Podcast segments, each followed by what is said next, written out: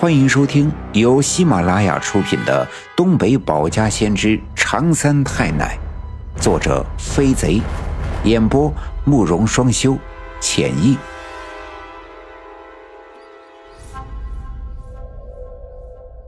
第二百八十三章：血蛇藤无力在禁锢，正与邪初次正交锋。听到这声音，我十分的惊讶。村长，妇女主任，难道这是赵村长和王革命的老娘王兰花？虽然我只是八岁的孩子，但毕竟我的身体里有着一具具有千年道行的凤来仙，所以我也能知道，赵村长竟然与妇女主任王兰花有着这样见不得人的关系。王兰花说自己的肚子里有了孩子，难道？他怀的就是王革命，王革命，竟然，竟然是赵村长和王兰花的私生子。我忽然想起了第一次在王革命家发现地穴的时候，是我爸爸下去探的。后来很久不见我爸爸出来，赵村长不放心，也坐着吊筐下去。后来竟然是我爸爸给救出来的。当时赵村长面如土色，浑身冒汗。问他在地穴里发现了什么，他始终没说。难道也是听到了这声音，勾起了他心里埋藏的往事？看来一定是这样的。原来人世间的秘密，看上去好似人不知鬼不觉，但总会被埋藏在某个角落，永不会消失。不过这些与我又有什么关系？为什么要在我进入地穴的时候？让我听到。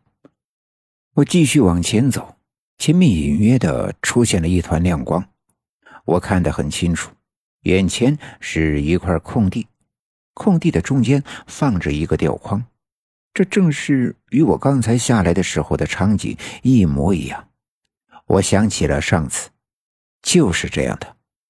我顺着吊筐上去，就到了王革命那个奇怪的屋子，看到了小毛驴拉着石磨。那群鬼魂真相的进入石磨，压榨出黑色的阴气。我走到吊筐的附近，向吊筐里看去。我记得清清楚楚。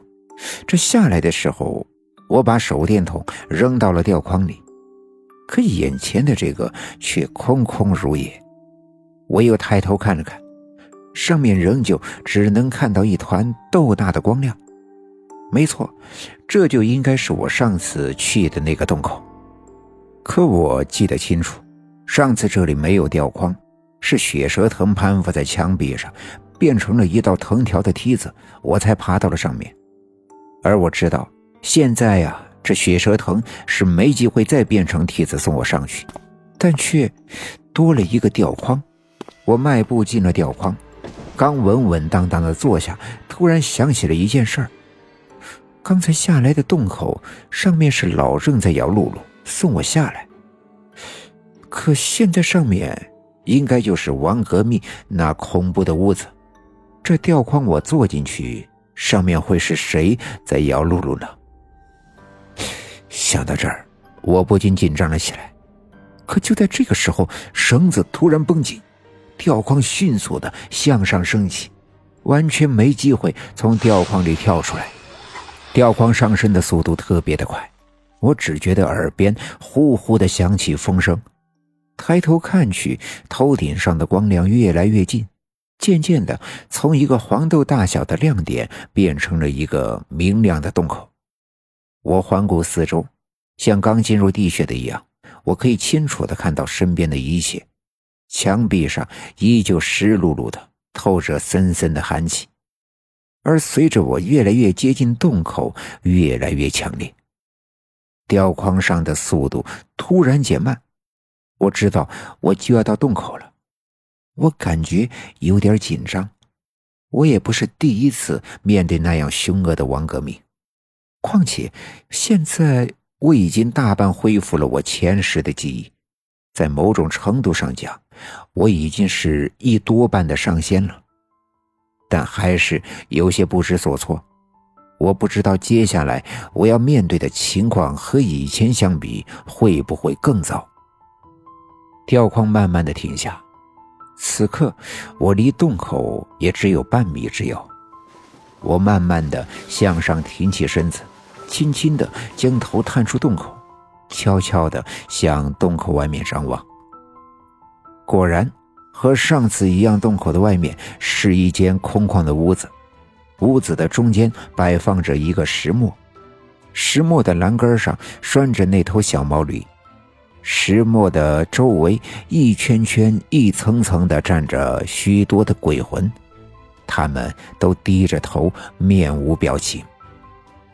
而与上次不同的是，石磨并没有转动，包括那头小毛驴在内的所有的鬼魂都那样静静的站着，一动也不动。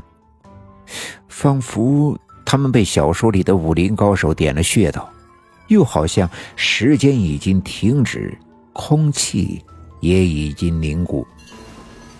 我慢慢的撑着地穴的洞口爬了上去，我轻而易举的在这些鬼魂当中穿行，他们并不能阻碍我，仿佛他们在我的面前是透明的。我知道。